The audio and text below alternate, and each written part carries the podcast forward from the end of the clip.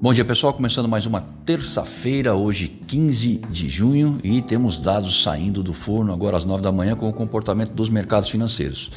Uh, que nós temos até o momento é o seguinte: nas bolsas, o S&P futuro operando em alta 0,10%, o índice alemão, o DAX em alta de 0,59%, os chineses voltaram ainda do feriado e o CSI 300 encerrou em baixa de 1,11%. WTI, barril de petróleo 71 dólares e o comportamento do dólar ante as principais moedas no exterior é de alta de 0,12%. Na zona do euro, a balança comercial de abril registrou superávit de quase 11 bilhões de euros, é, 10,9, né?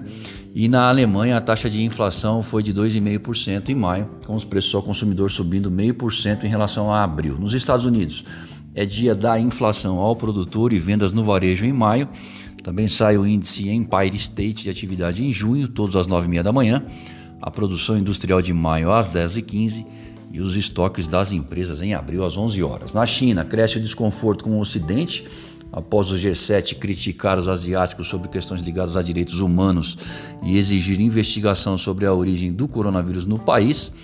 Mas se a relação diplomática não é das melhores, a comercial segue relevante.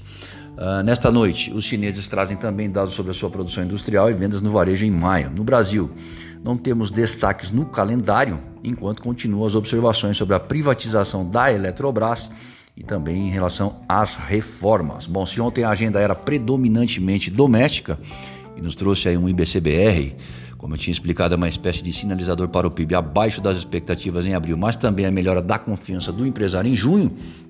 Hoje, os olhares se direcionam ao exterior.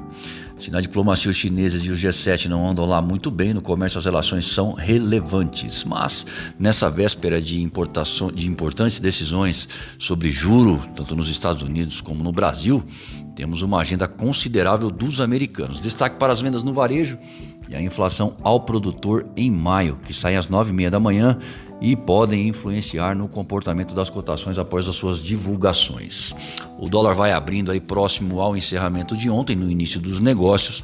Lembrando que o encerramento para a moeda americana ontem foi de 5,07 e para o euro foi de 6,13. Para mais informações e consultas, ligue para nós 011 911 77 111 ou acessem o nosso site amplaassessoria.com.br e confiram os nossos serviços.